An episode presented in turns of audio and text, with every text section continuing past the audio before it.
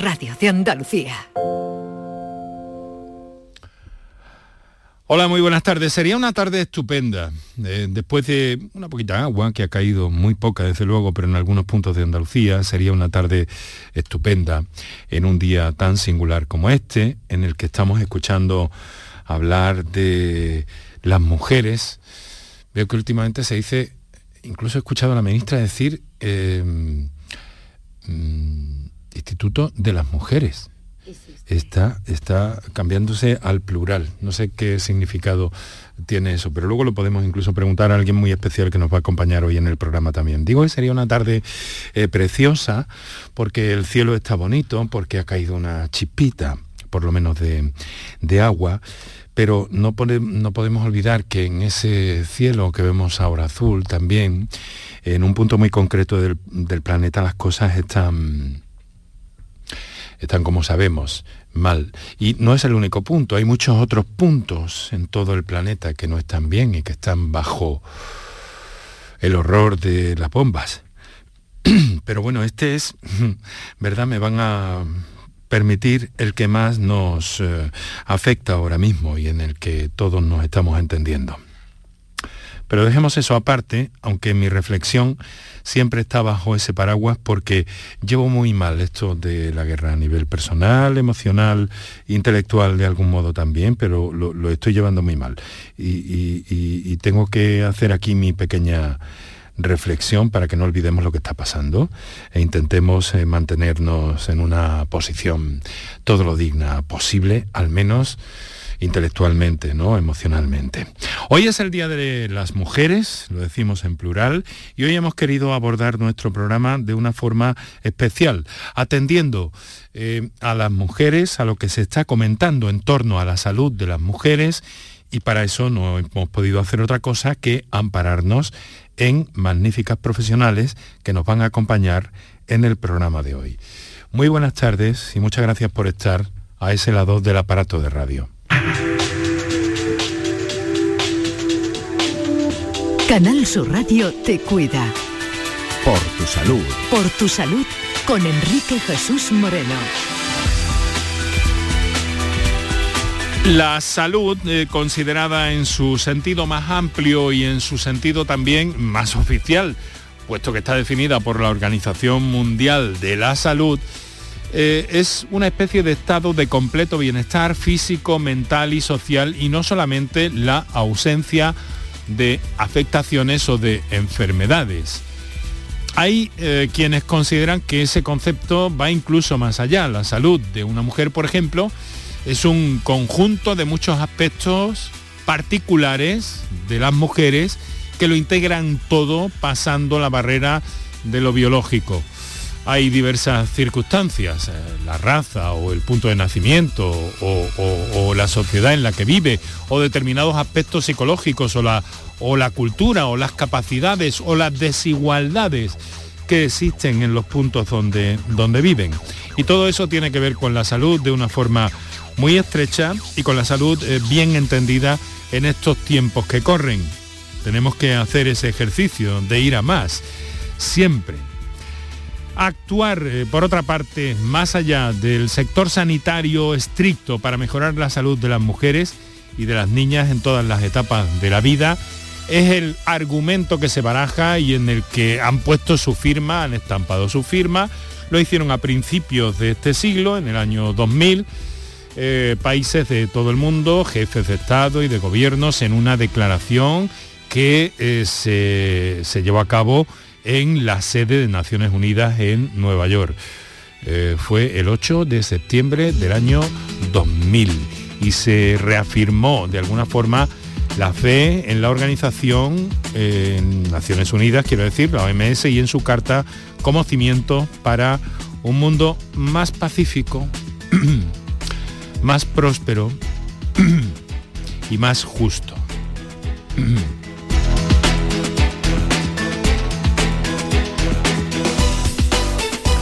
Naturalmente que en el programa de hoy vamos a tener líneas abiertas para que todos aquellos, todas aquellas que queráis introducir alguna idea, alguna reflexión sobre la salud y la mujer, lo hagáis con toda tranquilidad y con eh, la intención de, de darle color, de darle sentido y de ampliar las, eh, eh, las ideas que aquí vamos a ver y las experiencias profesionales también de algunas de nuestras invitadas. Así que por eso voy a recordar los teléfonos, vamos a recordar los teléfonos por si queréis intervenir en el día de hoy. Vamos a repasar muy brevemente los últimos datos de la pandemia en Andalucía a día de hoy, a este martes 8 de marzo. Y luego vamos a presentarlas y también a alguien muy especial que he querido que nos acompañe esta tarde en el programa. Para contactar con nosotros puedes hacerlo llamando al 95 50 56 202 y al 95 50 56 222 o enviarnos una nota de voz por WhatsApp al 616 135 135 por tu salud en Canal Sur Radio. Pues estamos hablando de, eh, de la tasa COVID en Andalucía que, que sigue a la baja. Ha caído cerca de 17 puntos hasta los 267 casos.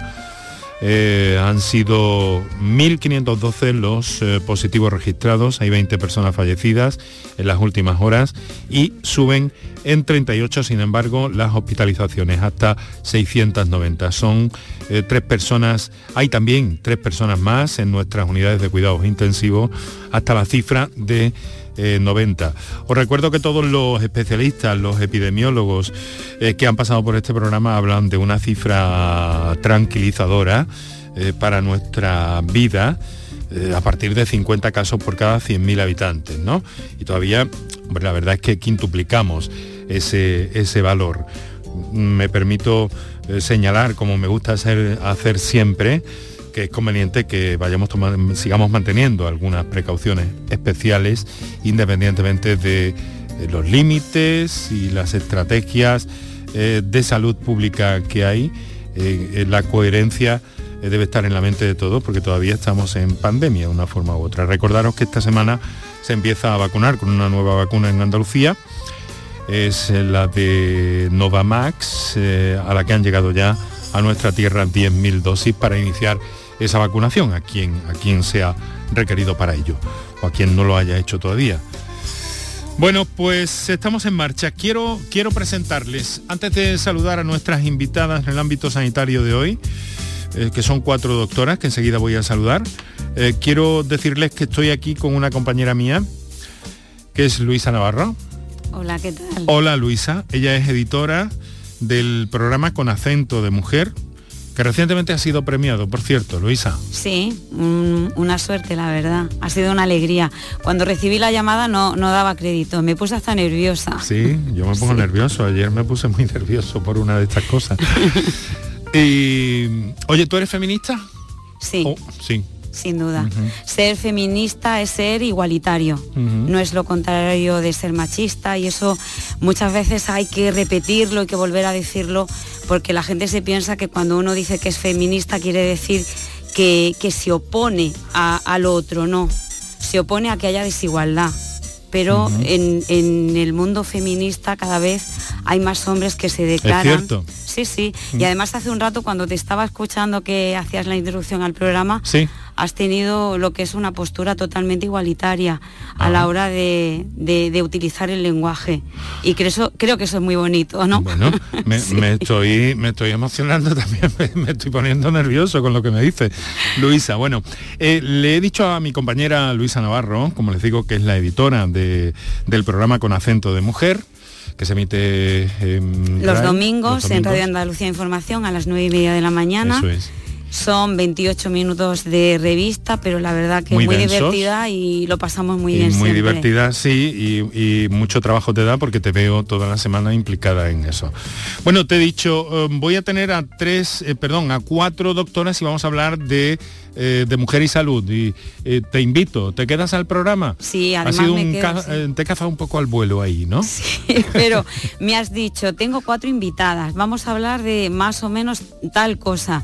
Y he dicho, ¿cómo no me voy a quedar? Porque estamos hablando de un, sector, el de la salud, que está fuertemente feminizado igual que el de la educación, y fíjate que estamos hablando salud y educación de dos pilares fundamentales del estado de bienestar social, donde hay mucha presencia de mujer, pero también hay una gran brecha salarial y donde todavía a las mujeres les toca conquistar, a pesar de ser mayoría, los puestos de decisión. Bueno, también vamos a chequear a nuestras invitadas de esta tarde en torno a esos asuntos, el techo de cristal un poquito y demás, pero eh, nuestro objetivo es conocer sobre todo sus sensibilidades en el campo en el que trabajan, cada una de ellas. La doctora eh, Mercedes Leánez es uróloga, trabaja en el Hospital San Juan de Dios del Aljarafe. Doctora Mercedes, si me lo permite, que es nuestra uróloga de referencia en el programa, muchas gracias por estar una tarde más con nosotros.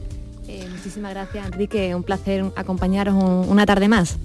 Doctora Rosa Oña, es jefa de ginecología y obstetricia del Hospital de Balmen, Sevilla. Doctora Oña, muy buenas tardes. Muchas gracias por la invitación. ¿eh? Gracias. Doctora Carmen Jodar Casanova es, eh, trabaja en el Centro de Salud de Castilleja de la, de la Cuesta, en atención primaria, es especialista en dolor. Muy buenas tardes, doctora. Hola, buenas tardes, Enrique. Muchas gracias por invitarme a tu programa. Y doctora Mar Martínez es cardióloga, trabaja en el Hospital Macarena y está en el grupo de cardiopatía y mujer de la Sociedad Andaluza de Cardiología, de lo que hemos hablado, por cierto, hace algunas semanas en nuestro programa y que nos parecía muy importante que estuviera también hoy aquí con nosotros.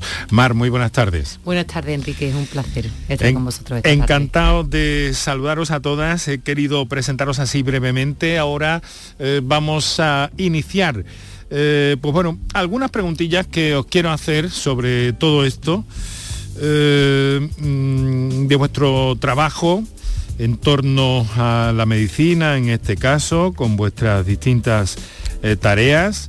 Y voy a empezar, voy a retomar un poco el hilo por ese circuito que he establecido de alguna cosa. Bueno, os presento, habéis escuchado a mi compañera Luisa Navarro, que está por aquí, que querrá saludaros también. Bueno, un placer. Hoy está muy sororo el programa. Hoy estoy yo fuera de lugar, ¿no?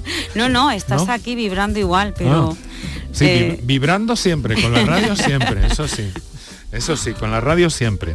Entonces digo que, voy a retomar con Mercedes, Mercedes Leanes. Em, ¿Hay una perspectiva de género en el abordaje de, la medicina en tu trabajo diario? ¿Consideras que, la hay, doctora? Eh, bueno, cada vez más, ¿no? Eh, cada vez la perspectiva de género comienza pues desde la formación eh, universitaria, que cada vez es más igualitaria, incluso ya cada vez más feminizada, ¿no? las facultades de medicina eh, yo diría que un 80% somos ya mujeres en las nuevas, las nuevas generaciones. Y eh, después eso desde el punto de vista de formación nuestra y desde el punto de vista de la población, pues cada vez también eh, la mujer está más implicada en, la salud, en su propia salud. ¿no? hay patologías que, antes, hace unos años, eran propias de la mujer y, y propias de la edad y hoy en día afortunadamente cada vez están tomando más implicaciones en, su salud. La misma pregunta le traslado a la doctora Rosa Oña, que es jefa de ginecología, obstetricia en el Hospital de Valme, que además está muy involucrada en cuestiones relacionadas con la prevención de la salud femenina, ¿o me equivoco? Doctora, creo que no. No, creo que no.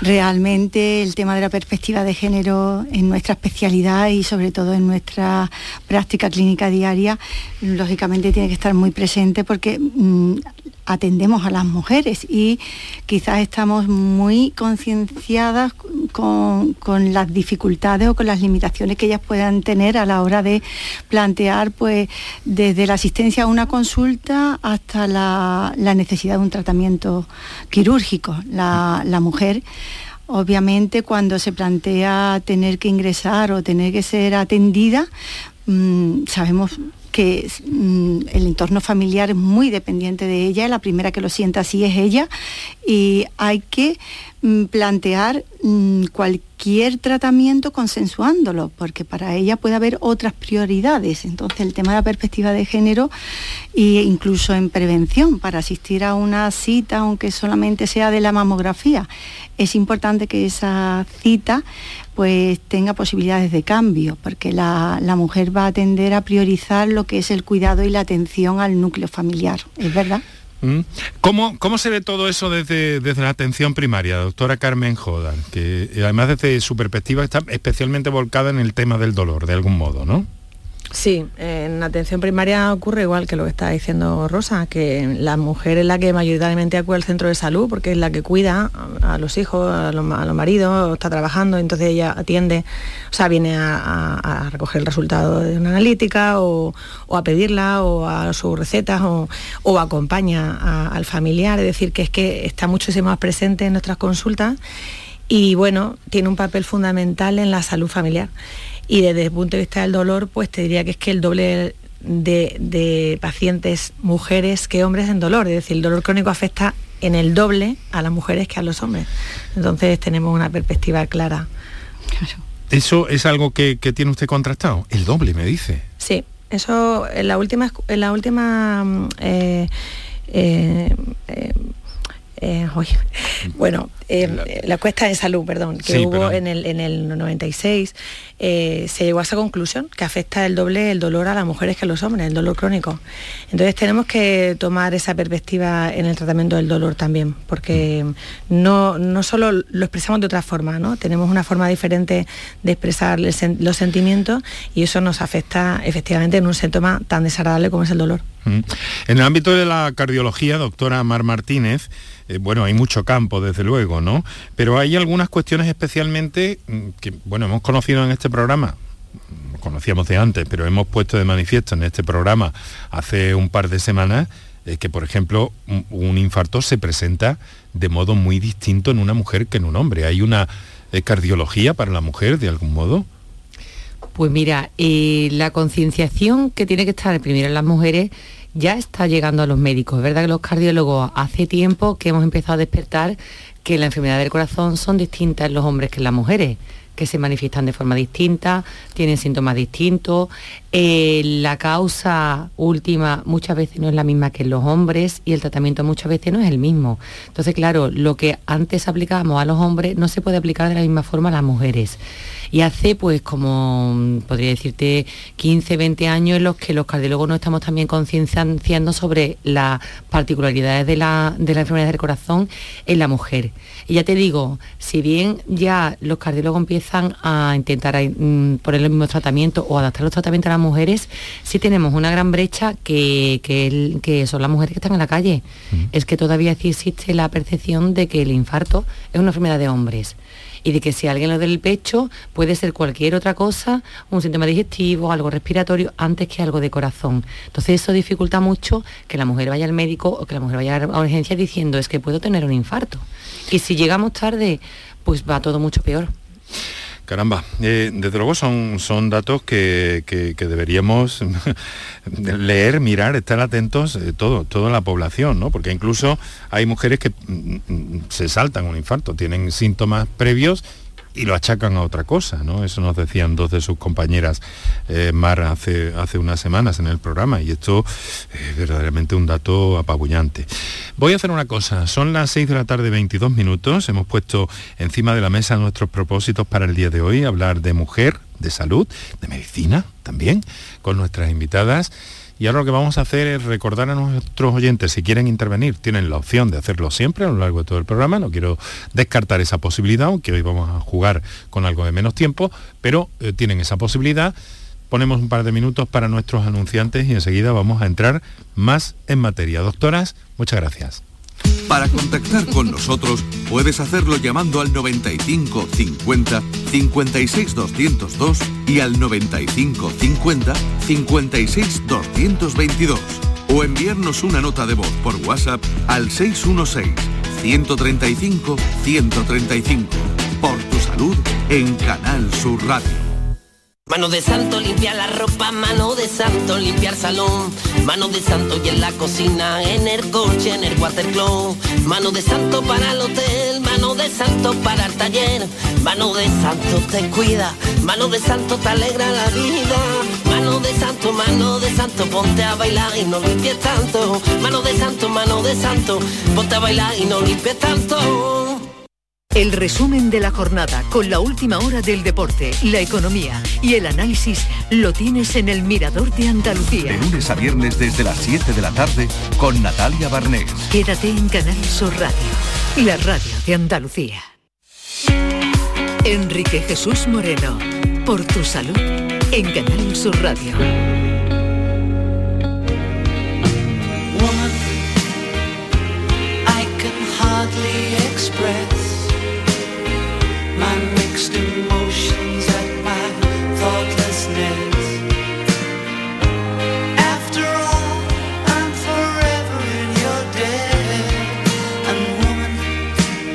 Son las 6 de la tarde y 23 minutos. Estás escuchando Por tu Salud, aquí Canal Sur Radio, compartiendo eh, con las doctoras Mercedes Leanes, eh, doctora Rosa Oña, Carmen Jodar, Mar Martínez, en torno a diversas cuestiones que, eh, mm, que que ver con la salud y que tienen que ver con la mujer y con ellas mismas, con la medicina, de algún modo, ¿no? me gustaría mm, preguntaros ahora que que tanto se habla, Mercedes lo ha señalado, ¿no? que hay cada vez más mujeres en los hospitales, en los centros de salud, eh, más jóvenes también, en las facultades, a punto de terminar sus estudios, iniciándolos también, desde luego, hay una mayoría de mujeres en torno a la medicina. ¿Os importa que, os pregunte mm, qué os impulsó a la, a la medicina? Empiezo por Mercedes. Bueno, no me importa en absoluto, Enrique. Lo digo porque es algo personal. No, yo, yo creo que, es algo que se tiene algo. En mi caso fue desde pequeña. Es decir, yo tuve muy claro desde pequeña que yo quería ser médica. Eh, o médico veterinario. Entonces, finalmente me dediqué por la, por la medicina y, y, yo creo que es algo vocacional. Esta, esta carrera debe de ser vocacional porque es una carrera dura, es una carrera Em, con una intensidad de años. Antes, antes de, subir aquí a Plató, eh, lo hablábamos entre Rosa y, Mar, que esto es un no parar. Es decir, esto tú nunca terminas, nunca terminas de estudiar, nunca terminas de formarte, eh, nunca terminas de preocuparte por los pacientes, de volcarte en tu trabajo.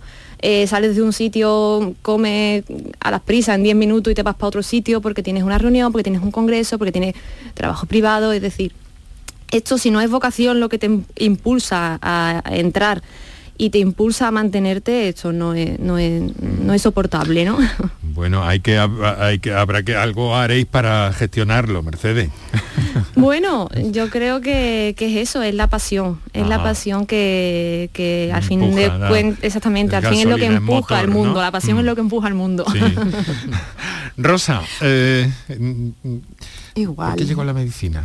Pues básicamente lo mío era, como decimos todos, y resulta un poquito cansino, vocación. A mí o era medicina o era enfermería pero es que realmente es muy es muy interesante y resulta, como dice Mercedes, apasionante porque tú aprendes, el esfuerzo tuyo siempre va a redundar eh, en algo de mejora para los que te rodean. Entonces, eso es muy estimulante porque todo el esfuerzo que tú haces cuando te preparas algo, cuando aprendes una técnica quirúrgica que supone pues un sacrificio mm, por tu parte y por el clan familiar que te apoya.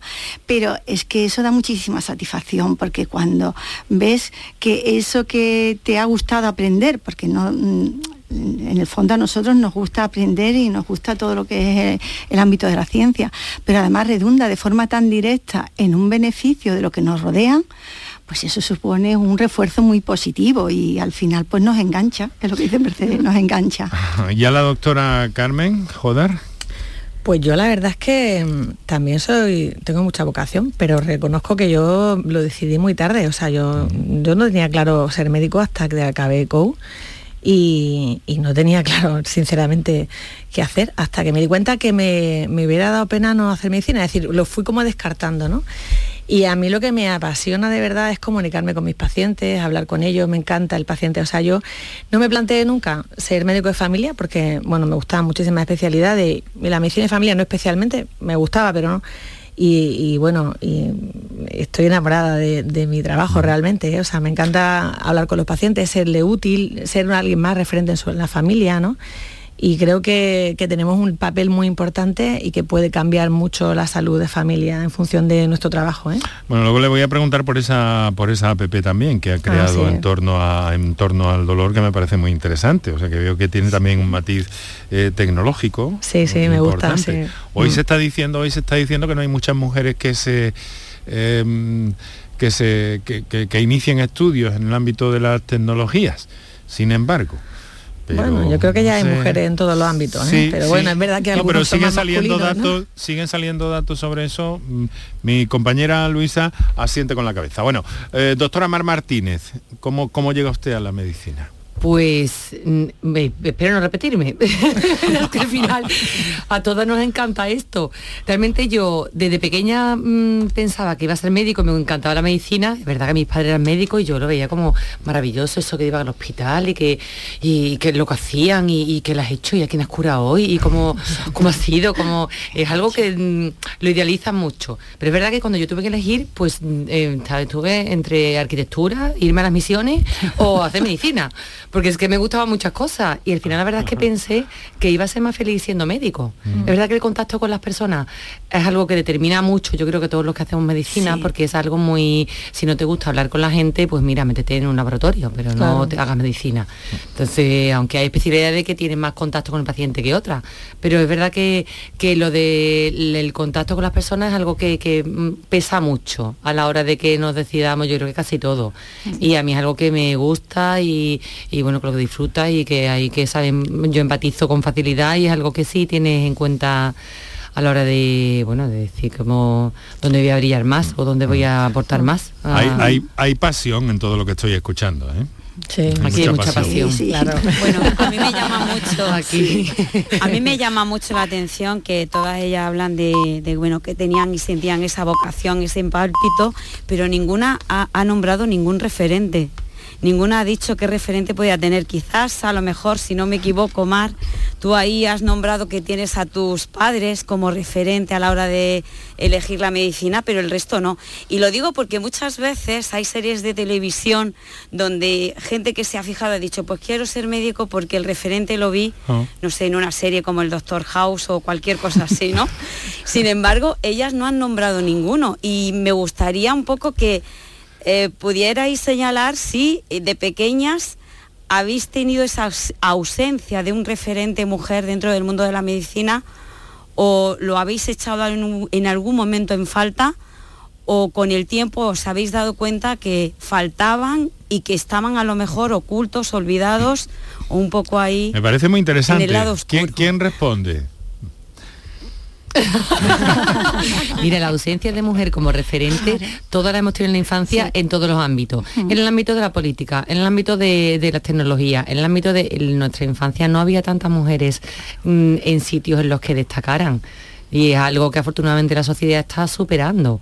Pero es cierto que mujeres ahora ya se intenta sacar la luz mm, mm, y, y, potenciar todas aquellas mujeres que han sido investigadoras, que han sido científicas, porque a verlas las ha habido ha habido muchas mujeres en la historia que han hecho cosas importantes, pero es cierto que a nosotros no se nos ha enseñado en la época en la que nosotros estábamos en el colegio. Mm. O sea, ausencia de figuras femeninas eh, intelectualmente interesantes mm, tenemos todas, pero no solamente la medicina. En todos los ámbitos. En casa pero sobre todo yo creo que es que no se reflejaba.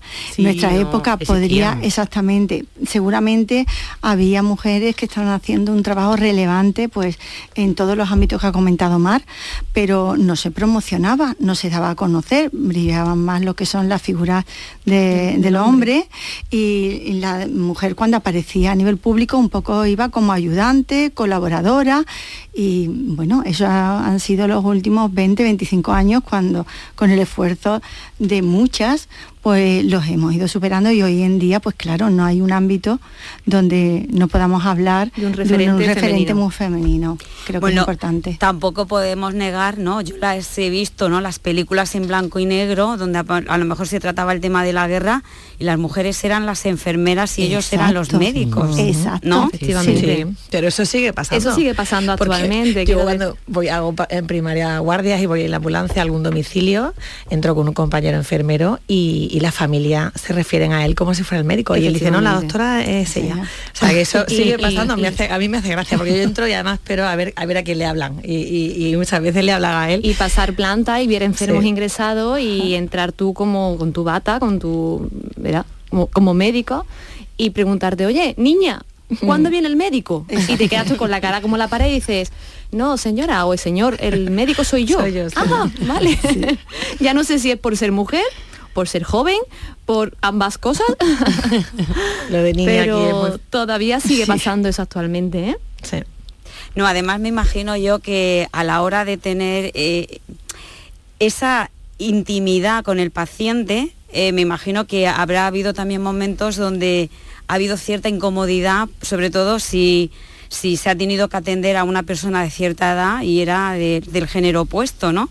Me imagino que eso también se, se ha sentido. Lo digo porque las mujeres que nos hemos ido integrando a la vida pública a través de nuestro trabajo, hemos tenido que ir eh, em, superando ¿no? todas estas situaciones donde el género parece que pesaba y estaba escrito de forma silenciada en nuestra cultura y hemos tenido que ir un poquito, voy a utilizar la palabra, reventando ¿no? situaciones y normalizando situaciones que se, que se veían como normales y no lo estaban siendo.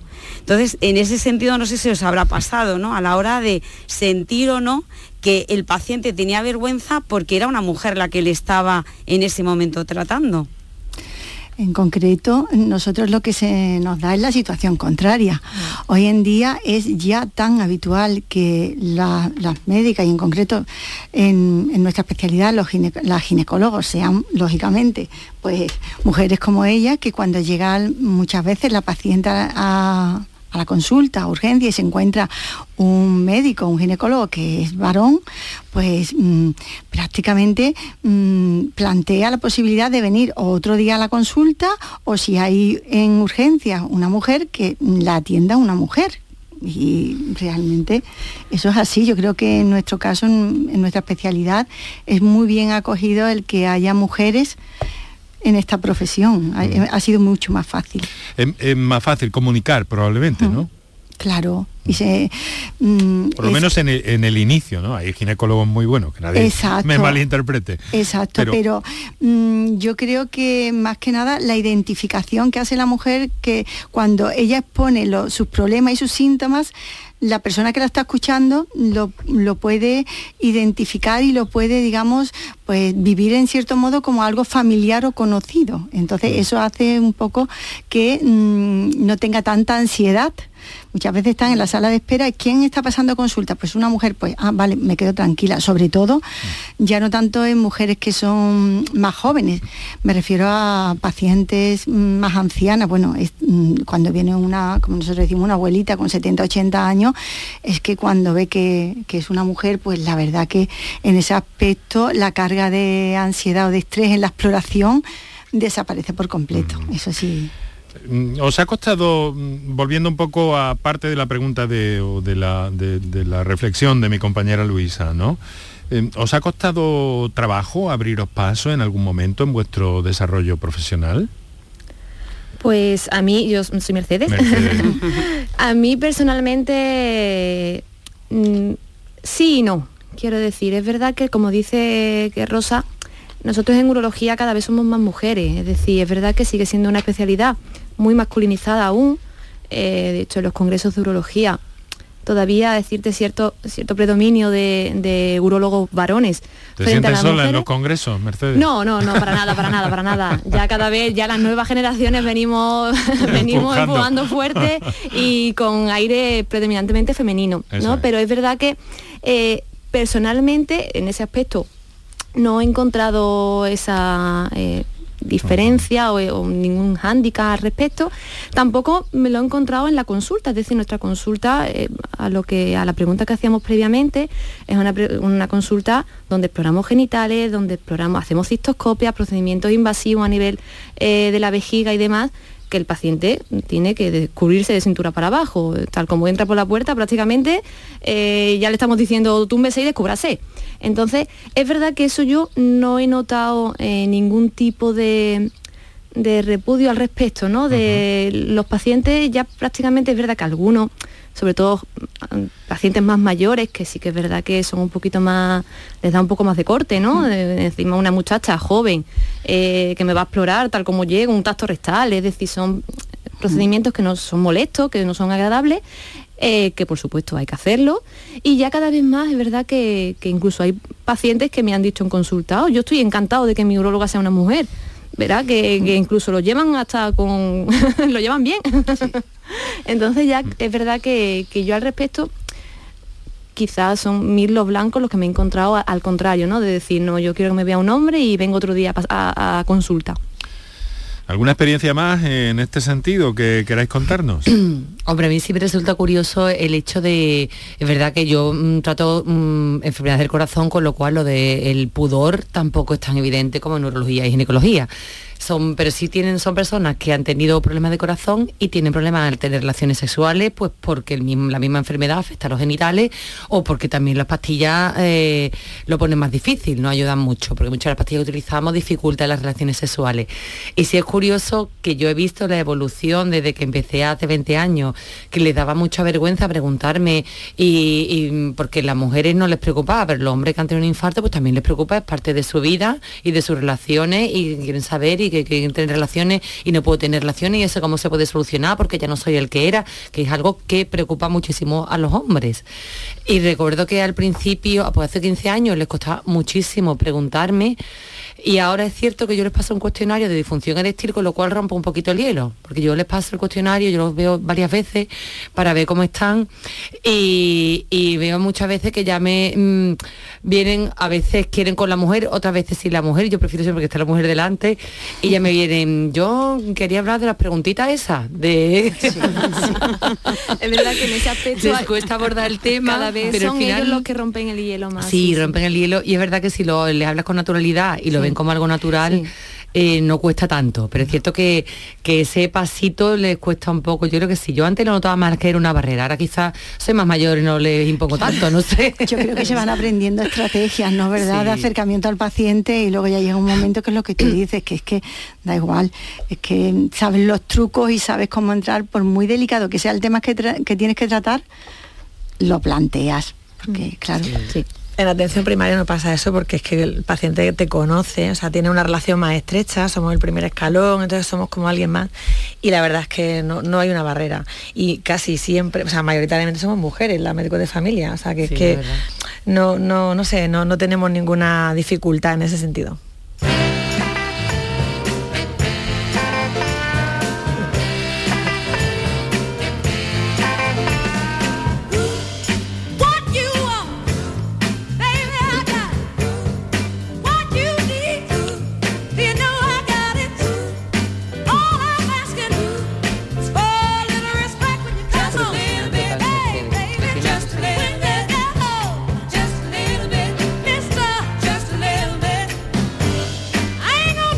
Compañero Kike Iraundegui y mi compañera Luisa Navarro han seleccionado algunas canciones eh, maravillosas eh, de estas que te gustaría hacer una colección, escucharlas esta tarde, esta noche eh, al completo, ¿no? Hacerte una, una sesión de audición de algunas canciones que tienen que ver mucho con con la palabra mujer o mujeres. Estamos hablando con cuatro doctoras, Mercedes Leanes, Rosa Oña, Carmen Jodar, Mar Martínez, varias especialidades, varios asuntos a tratar. Eh, te veía ahí anotando, Luisa, no sé si tenías algo que Porque de lo que han hablado, de lo que han hablado me ha recordado mucho y quería apuntarlo. Hay un libro maravilloso, es un ensayo que ha hecho Adela Muñoz, que es catedrática de la Universidad de, de Sevilla, es ensayista donde habla de, las brujas. Habla de en la época antigua, con toda la persecución de la Inquisición, cómo había mujeres que curaban, utilizaban remedios de, que había en el entorno, en la naturaleza, para tratar a otras personas y cómo se les prohibió hacer eso. Incluso ahora no recuerdo bien el nombre de, de una mujer que habitó, vivió en la zona de Granada que además rica en plantas en una no le prohibieron le prohibieron ser médico porque ella soñó siempre con ser médico en aquella época en la Edad Media eh, le prohibieron ser médico y no solamente es que consiguió ser médico, sino consiguió además ser médico en la corte en aquella época y nadie habla de ella y, tengo que ahora asegurarte que no me acuerdo realmente del nombre que me lo traes mañana, te lo pongo en los deberes, por favor, me, lo traes porque eso tiene una historia interesante. Y nada, cuando las oía hablar a ellas decía, si hubieran querido ser lo que ahora son, en la Edad Media, hubieran sido tratadas de, brujas. Fíjate, ¿no? y, me estaba llamando la atención, afortunadamente el tiempo ha cambiado, claro. yo cuando has dicho brujas. Pero ¿por qué? ¿Pero por qué? ¿Por qué tiene ese sentido peyorativo? Es decir, ¿por qué lo tiene? Si en aquella época eran mujeres que sanaban ¿Por qué le hemos dado siempre ese sentido negativo, bruja con, con mala, ¿no? A lo mejor querían quitarla de en medio, ¿no? Claro. apartarla de, Claro, de la y- práctica, y ¿no? que a lo conste mejor que- eran otras las razones, ¿no? Claro, y que conste que aquí en España la persecución de la Santa Inquisición no fue tan brutal como en otras zonas de Mm. Europa, ¿no? Pero pensaba en eso y pensaba también cuando las escuchaba hablar en la empatía, ¿no? Que le ponen al trabajo. Mm. Esa palabra tan maravillosa que está tan ligada a la igualdad también. Eh, doctoras, hace, hace unos días que, que leía un- una entrevista a Rafael Bengoa, ya saben que es un consultor internacional en materia sanitaria muy prestigioso, que aconsejó a, a- a Obama con los Obamacare, que ha estado varias veces en este programa durante la pandemia para ilustrarnos y sacarnos algunos puntos de vista. Y, y decía que había que, que había que acelerar el, el- cambio de la medicina y que había que, que poner ya en práctica una medicina preventiva. Yo sé que en eso eh, trabaja mucho, mucho y bien eh, la doctora Rosa Oña, que además no para, porque su labor asistencial, de formación también, esta mañana ha estado dando unos cursos sobre, sobre, sobre cosas de estas de las que estamos hablando, ¿no? De medicina, ¿no? La verdad es que sí, que la mañana ha sido completa. Realmente no, eh, en ginecología hay unos ámbitos que son muy importantes y son los de la prevención, quizás a nivel así de mm, divulgativo los, mm, son conocidos porque claro lo que es el diagnóstico precoz del cáncer de mama y las mamografías ya llevan muchos años. Ha funcionado y, el éxito de esos programas es lo que ha permitido pues que hoy en día el abordaje cuando la paciente necesita cirugía pues sea una cirugía mínimamente invasiva. Realmente el diagnóstico en el cáncer de mama nos ha permitido pues que la, sea ya excepcional el que a una paciente haya que, plantearle una mastectomía. Son cirugías de precisión donde puntualmente se localiza con un, le llamamos un arpón, la que aparece en la mamografía como dañada y específicamente en la cirugía nosotros solamente quitamos esa zona y hacemos una biopsia de un ganglio centinela, no quitamos todos los ganglios de la axila que eran cirugías radicales que además dejaban secuelas a la mujer. Esto es posible gracias a los programas de diagnóstico precoz y ahora el que se intenta perfeccionar es el diagnóstico precoz de cáncer de cervix. De hecho, uno de los lemas de la Organización Mundial de la Salud es por un futuro sin cáncer de cervix y en ellos está la posibilidad de tener dos herramientas. Uno, la vacuna, que existe vacuna del HPV, y segundo, realizar unos cribados de cáncer de cervix, de patología cervical en la población, pues no oportunista, no de la paciente que va y pide hacer una citología, no, hacer realmente un cribado poblacional, que es lo que demuestra que es efectivo, es decir, coger el censo e ir citando en un- que la mujer pueda asistir, por lo que decíamos de la perspectiva de género, a ese control, pero hacer un seguimiento y una prevención de todas las mujeres de la población. Doctora, eso es el, el clásico más vale prevenir que curar. Exacto, pero es pero, que pero eso tiene que, eso tiene que, eso tienen que ver los contables.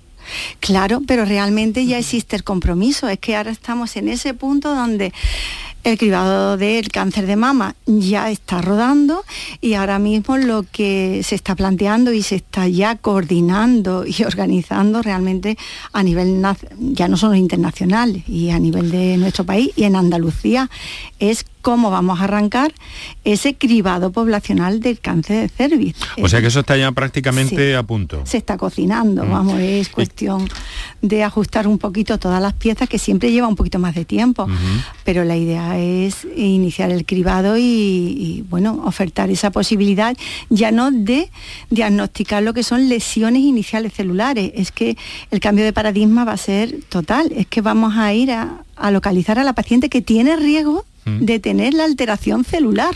Entonces, y además eh, los políticos están por ello, que eso ya es, una baza. Se está empezando a comprender, creéis, que, que el prevenir es realmente más barato que, que el curar. Sin duda. A ver, lanzo Sin la duda. pregunta un poco al ambiente ya en general. ¿no? Sin duda. Sin duda, sin duda. Y, entonces, ¿qué tiene que pasar? Que no termina de pasar. Bueno, prevenir no solamente que nosotros diagnostiquemos precozmente, que eso es muy importante, también es eh, la alimentación saludable, el ejercicio físico, el que el paciente se implique en su salud, es decir, que el paciente tiene que tomar conciencia de que tiene una responsabilidad importante en su salud. No tiene que venir al médico a, la pastillita del colesterol y luego me como lo que quiero. Es que eso no puede ser. O sea, hay que, hay que corresponsabilizar la salud. Nosotros tenemos una parte fundamental y el paciente tiene otra parte fundamental. Y eso bueno, eh, hay que hacer un trabajo importante porque la sociedad actual nada más que delega responsabilidad y eso nosotros tenemos un trabajo importante que hacer en educación sanitaria. Hace falta una implicación, ¿no? no, doctora, deme un tal y que se me quite esto, ¿no? La prevención primaria requiere un trabajo y una inversión en educación para la salud. Y esa parte ahora mismo, esa pata de la mesa, yo creo que no, está muy coja. Falta mucho. en, esa, carrera falta mucho. La prevención secundaria sí, pero la primaria, que realmente sería la ideal, yo creo que ahí todavía nos queda, nos queda por hacer bastante esfuerzo a todos. Sí, pero yo estoy de acuerdo con Carmen, porque quizás el cáncer de cervix no hay nada que se pueda hacer, pero es verdad que hay cierto, ciertas conductas, ciertas... Mm, eh, digamos, situaciones en el organismo o enfermedades ya que la hipertensión, el, colesterol, la obesidad, que eh, las personas pueden modificar con sus actuaciones mm. y que sabemos que conducen a tener incluso a tener infarto de corazón, a tener insuficiencia cardíaca, a tener un montón de enfermedades que pueden ser muy graves cuando aparecen. Y parece que eh, solamente se preocupan cuando ya es tarde, que que ya tienen un daño en los órganos, que es cierto que, la población quiere que le den una pastillita y olvidarse y comer lo que le dé la gana y, y está viendo la tele y, porque parece más cómodo. Y es cierto que tenemos una sociedad muy hedonista que, nada más que quiere disfrutar de todo y no quiere que se... Entonces yo estoy de acuerdo con Carmen en que un poquito eh, los que nos oís ahí tenéis que salir de hoy pensando que hay que ponerse un poquito las pilas. mira, algo tan, que el médico. Tan sencillo, tan al, caso ¿no? de lo que hablábamos antes de la disfunción eréctil, es decir, pacientes que vienen a consulta que prefieren eh, que les recetemos una pastilla para mantener relaciones sexuales, pero Mm, el primer escalón de tratamiento, que son modificaciones del estilo de vida y hábitos higiénico-dietéticos, como es dejar de fumar, ejercicio físico, pérdida de peso, una, una correcta alimentación, eso no lo pueden llevar a cabo. porque trabajan? Por mm, el cuidado de los niños, porque... Pero sin embargo, deme usted la pastillita para mantener relaciones sexuales. Es decir, hmm. me salto en el primer escalón, que sabemos que tiene una eficacia corroborada y una eficacia establecida, pero Mm, van directamente al fármaco, ¿no? Entonces, iba muy al caso lo que hablábamos previamente, ¿no? Bueno, yo no sé si en este caso también habría que hacer un abordaje a la hora de atender a los pacientes de, cualquier enfermedad que fuese transversal, porque muchas veces eh, a uno le duele en una parte y le duele en otra y se está tratando con especialistas diferentes y no hay como un cruce de información, al menos yo tengo esa sensación, ¿no? No hay un cruce de información para ver que puede haber una conexión real entre una cosa y la otra. Están, abundando también, me permito añadir aquí a esta pregunta de mi compañera, doctora, las, consultas multidisciplinares. Exacto. Pido la palabra, pido la palabra. Adelante. ¿Quién, la ha pedido? ¿Quién ha sido? Carmen, yo, yo. Es que los médicos de familia eh, coordinamos eh, esa atención al paciente, es decir, nosotros somos quien, el paciente necesita un cardiólogo y lo mandamos, pero el, paciente vuelve a la consulta nuestra y sincronizamos un poco eh, lo que lo que van necesitando, porque es verdad que, que lo ven distintos especialistas. En Andalucía tenemos una historia única de salud, que es decir, que los distintos especialistas pueden ver eh, en qué proceso está el paciente, si lo está viendo otro, otro especialista en el hospital, pero es verdad que nosotros coordinamos mejor porque conocemos además toda su, eh, su esfera biopsicosocial, es decir, su casa, dónde vive, si tiene escaleras, si qué come, ¿no? Es decir, eso, y nosotros tenemos muchísima más información. Es curioso que a veces los pacientes le dicen al cardiólogo, sí, sí, ustedes me le informe que yo luego voy a mi médico, ella me dice lo que me tengo que tomar. Y le sienta mal, dice, es que le siento mal, digo, hombre, es que eso no está bien.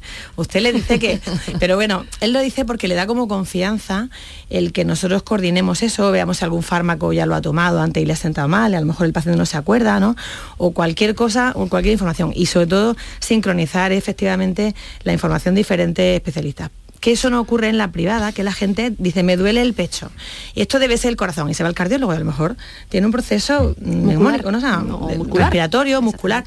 Es decir, la gente no, entiende el papel en la, cuando tiene un seguro privado y va buscando nada más que un especialista, no entiende el papel coordinador del médico de atención primaria, que, en la sanidad pública la gente lo tiene muy claro. ¿eh? Mm. Otro aspecto que yo quiero al, al hilo de lo que comenta Carmen, es que realmente ahora mismo el abordaje que se hace, por lo menos en la sanidad pública, es mm, ya no tanto de forma individualizada por especialistas. Se valora una patología, infecciones de transmisión sexual y el abordaje, por ejemplo, de esa patología se hace de forma multidisciplinar e integrada, es decir, los equipos que diseñan esa atención están integrados, por supuesto, con médicos de atención primaria, en este caso pues dermatólogos, ginecólogos, es decir, que los protocolos no son protocolos aislados, es que está todo completamente exactamente, creas una red que te asegura la calidad de la asistencia que le estás dando a ese paciente. esa etapa la estamos la estamos superando. La, perfecta conjunción de todos los, valores, de todos los órdenes de la ecuación, que sin duda es uno de estos casos, una enfermedad en un momento determinado. Eh, el, tema del corazón, a mí me parece, tenemos muy poquito tiempo ya, ¿eh? escasísimo. Yo, si no fuera que la actualidad está como está, le pediría a mi compañera Natalia Barnet que me dejara un rato más, pero es que llega el informativo. Y, digo, eh, doctora Martínez Quesada, que con el corazón de las mujeres tenemos que hacer algo, ¿eh? Sí, sí, y usted sabe por qué se lo, por qué se lo digo, ¿no? Y lo digo porque, claro, es que este dato que me han facilitado ustedes desde la Sociedad Andaluza de Cardiología, que una mujer puede que tenga un infarto y no se está dando cuenta porque tiene unos síntomas distintos a lo globalmente conocido, me parece lamentable, ¿no? Me parece muy grave. Mm, podríamos decir muchos adjetivos, lamentable, impresionante. Es cierto que lo, decía al principio, que lo primero que tenemos que concienciar a las mujeres es que si les duele el pecho, eh, que piense que puede ser un infarto. Y es cierto lo que te decía mi compañera, que las mujeres el dolor suelen tenerlo en el pecho el mismo porcentaje, igual en las mujeres que en los hombres, pero es verdad que las mujeres tienen más otros síntomas acompañantes y más fatiga, y más ganas de vomitar, y más asfixia, y más mareo, y eso no tiene por qué hacer que no se planteen que tienen enfermedad de corazón. Si el problema está en que mm, ellas antes piensan que tienen otra enfermedad antes que el corazón. Y el otro problema es el rol social que hemos repetido aquí hasta la saciedad que, piensan que antes hay que dejarlo todo resuelto en casa y cuando ya está todo resuelto, si tardan 24 horas o 24 horas, entonces ya veré yo si me miro y voy al médico. Eso es así. y ese es el problema que tenemos ahora Hasta mismo. para programar una cirugía, vamos. Sí. Bueno, hay otro asunto también que... La última, Luisa. Sí, rápidamente. me gustaría que creo, creo, no sé, de lo poco que he leído y que sé, la experta sois vosotras, que en la investigación casi siempre se ha hecho, sobre todo de muchos fármacos en el pasado, sobre población principalmente masculina. La investigación se ha hecho también en laboratorio, principalmente con ratas macho, no con ratas hembras, que hay cambio hormonal y alargaba lo que era el proceso de investigación. Y entonces hay ya algunos médicos, cito por ejemplo al experto en, epidemiología Nicolás Olea de, Granada, eh, que dice que puede ser que algunas dosis de la medicación que tomamos las mujeres no es la adecuada para el sistema cómo se regula del cuerpo de la mujer.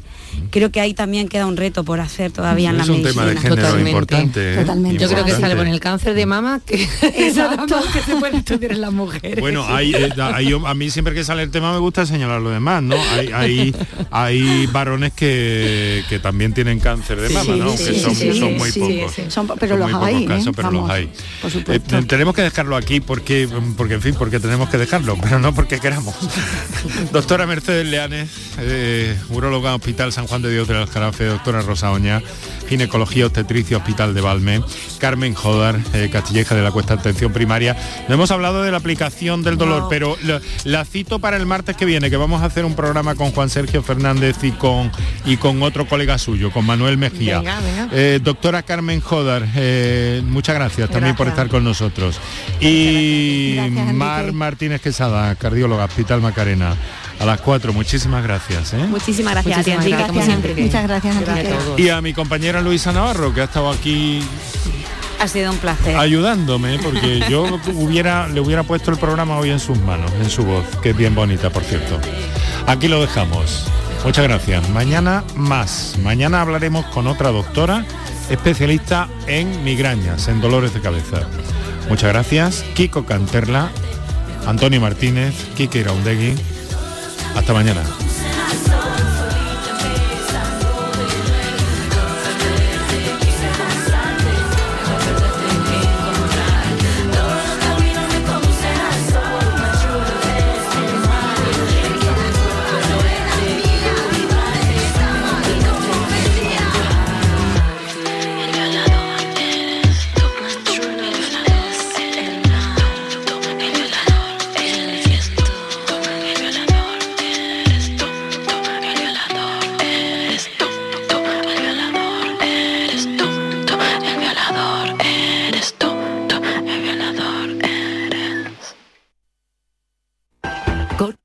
Sur Radio, Sevilla.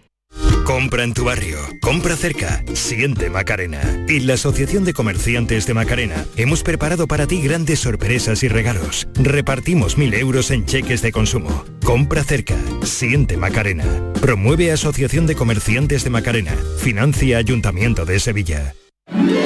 Vuelve Film Symphony Orchestra con su nueva gira Fénix. Un apasionante espectáculo con el que resurgirás de tus cenizas. Un emocionante viaje musical a través de las mejores bandas sonoras de todos los tiempos. 18 de marzo, Fibes, Sevilla. Ya a la venta en filmsymphony.es. Compra en tu comercio vecino. En la Federación de Autónomos del Comercio de Andalucía trabajamos para ofrecerte los mejores productos y servicios. Compra en tu comercio vecino. Promueve FACOAN, Federación de Autónomos del Comercio de Andalucía. Financia Ayuntamiento de Sevilla.